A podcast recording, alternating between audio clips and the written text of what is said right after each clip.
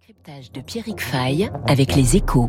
Gresham Banque Privée accompagne les particuliers les plus exigeants dans la gestion de leur patrimoine depuis 1854. Bonjour Pierrick. Bonjour Renaud. Le transport aérien continue de souffrir et les compagnies aériennes françaises en appellent à l'État. Et habituellement dans le ciel, ils se livrent concurrence, mais sur terre, l'heure est plutôt à la concorde et au travail main dans la main dans un contexte encore compliqué pour le transport aérien.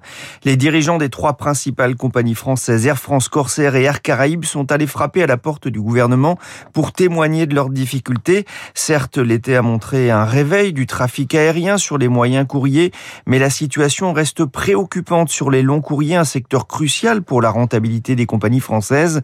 Le trafic reste à tonne avec l'absence de nombreux touristes étrangers, avec notamment, vous le savez, la fermeture des États-Unis pour encore quelques jours. Les voyages d'affaires tournent aussi au ralenti et surtout la situation pandémique a freiné les déplacements vers les Antilles, le cœur de cible de Corsair et d'Air Caraïbes. À quelques semaines de la saison d'hiver en Guadeloupe et Martinique, il y a d'ailleurs urgence pour le secteur. Conséquence, depuis la rentrée, le trafic reste très nettement en dessous de la normale. En septembre, il était à peine la moitié de ce qu'il était en 2019. Ouais, ça fait beaucoup pour un secteur durement frappé par la crise depuis près de deux ans. Ouais, dans la profession, tout le monde a encore en tête les faillites d'Air Glazure et de XL Airways. C'était avant même la crise sanitaire en 2019.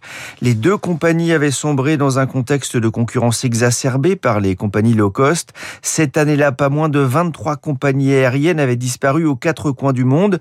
Le signe que le malaise du secteur aérien ne date pas de la crise du Covid, mais celle-ci a porté un coup très rude à leur activité. Selon la Fédération de l'aviation marchande, le chiffre d'affaires des compagnies françaises est encore 60% inférieur à celui de 2019, de quoi nourrir des inquiétudes sur la capacité de survie du secteur. Pierrick, que demandent les, les compagnies françaises? Bah, La liste des doléances est longue comme une file d'attente au moment de descendre de l'avion. Parmi les demandes, rapporte Bruno Trévilic dans les échos, il y a le prolongement de l'aide à l'activité partielle de longue durée. Ça permet aux compagnies d'éviter les licenciements. Elle demande aussi un rééchelonnement du remboursement des aides. Mais les dirigeants des compagnies ne veulent pas s'apesantir sur ces aides. Ils ne sont pas là pour faire la manche, mais pour demander au gouvernement de ne pas leur casser les ailes avec de nouvelles hausses des redevances dans les aéroports. Par exemple, le contrôle aérien pourrait notamment coûter beaucoup plus cher dans les semaines à venir. Le risque à terme, c'est que les compagnies aériennes se retrouvent dans un tel état au sortir de la crise qu'elles pourraient avoir du mal à répondre aux coûts croissants de la décarbonation de leur activité, en espérant ne pas connaître le sort d'Alitalia qui a disparu fin août des écrans radars. Le décryptage de Pierrick Fay dans une minute, le journal de 8 heures.